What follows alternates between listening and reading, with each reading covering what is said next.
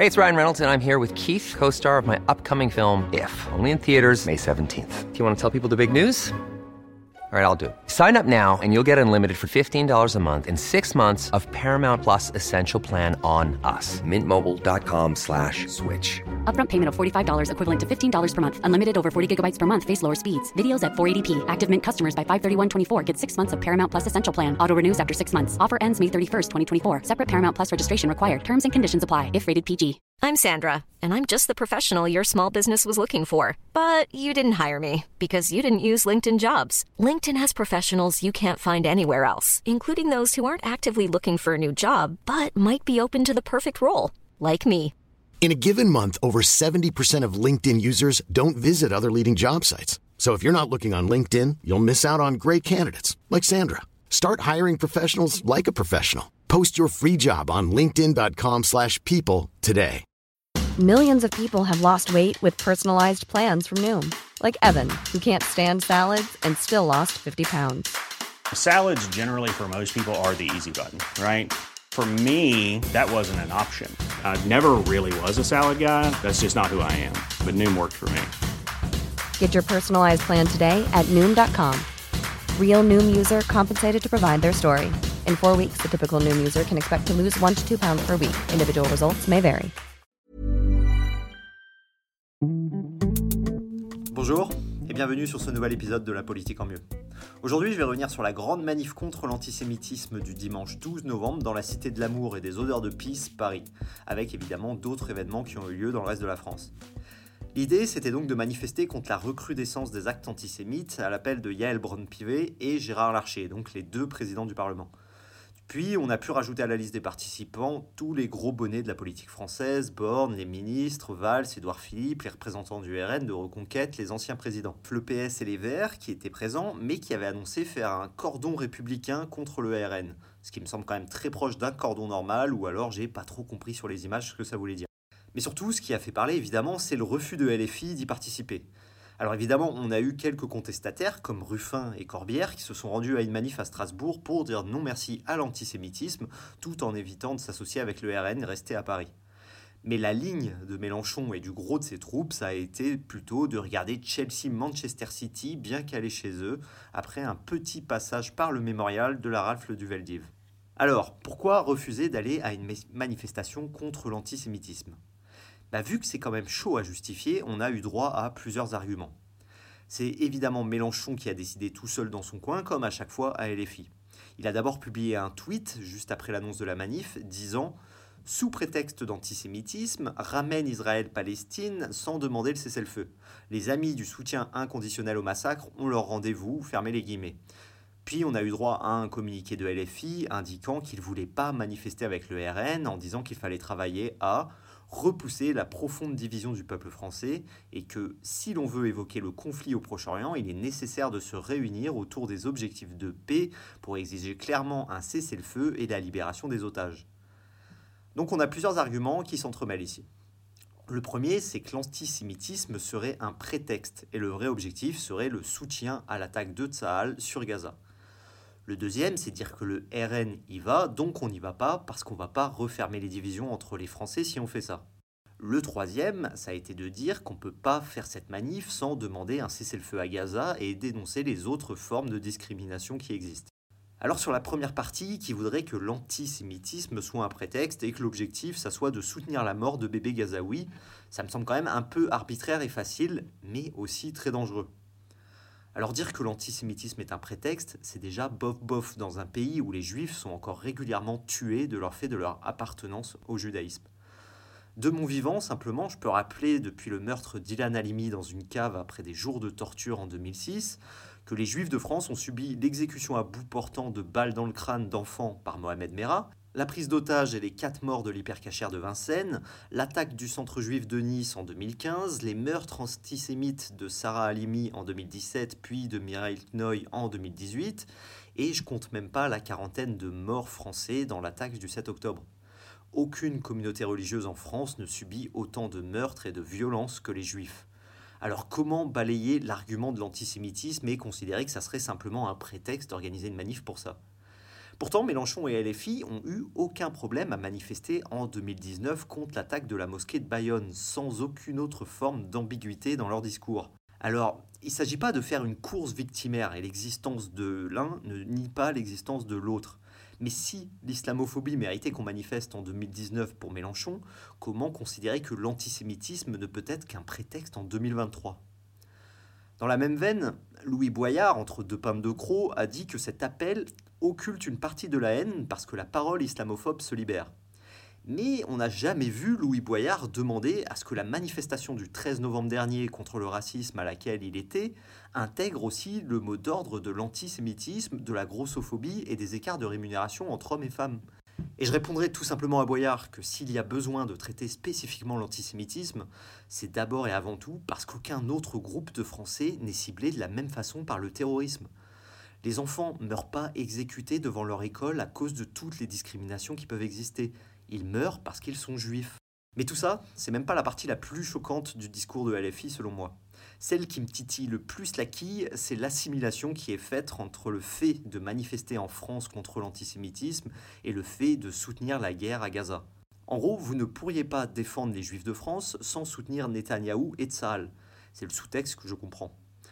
On assimile en fait le soutien aux Juifs de France au soutien à la politique d'Israël. Quand je cite, les amis du soutien inconditionnel au massacre ont leur rendez-vous selon le tweet de Mélenchon. Si vous soutenez les Juifs dimanche dernier, vous soutenez aussi Netanyahou. C'est un raccourci digne de quelqu'un qui nous dirait que soutenir les musulmans de France, c'est soutenir les frères musulmans et Daesh. Qu'est-ce qu'on peut faire de pire pour diviser les Français que de faire de la participation à une marche contre l'antisémitisme un référendum pour ou contre la politique de Netanyahou. À côté de ça, le refus de manifester aux côtés du RN en le renvoyant à ses racines collabos paraît même un peu trivial comme argument et permet surtout à LFI de définir qui est antisémite ou pas sans avoir à répondre de ses propres actes et discours actuels.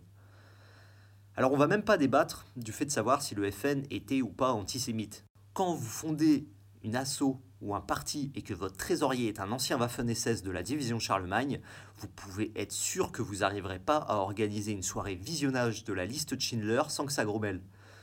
Donc il n'y a pas débat sur les racines collabos du URN, et Jean-Marie Le Pen a bien maintenu cette ligne autant que possible.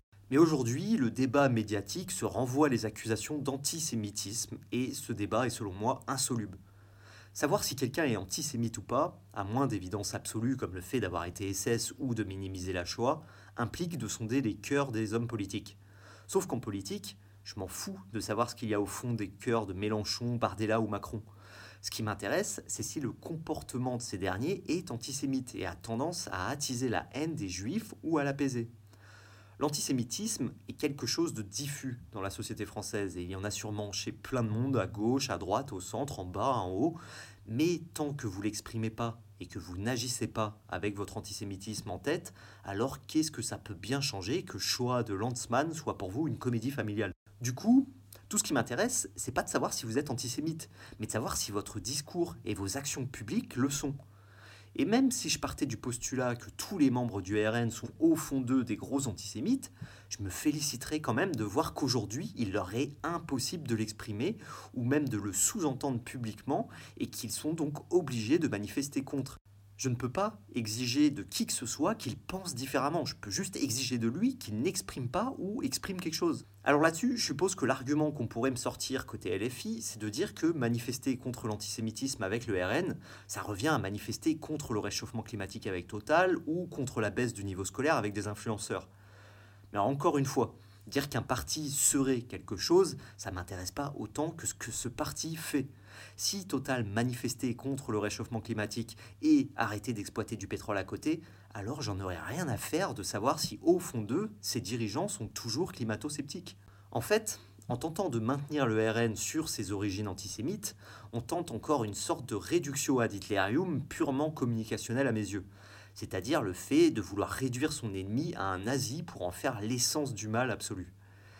Et si ça ne fait plus mouche dans l'électorat aujourd'hui, c'est simplement parce que dans la lecture idéologique du RN, l'antisémitisme n'est tout simplement plus une composante très pertinente.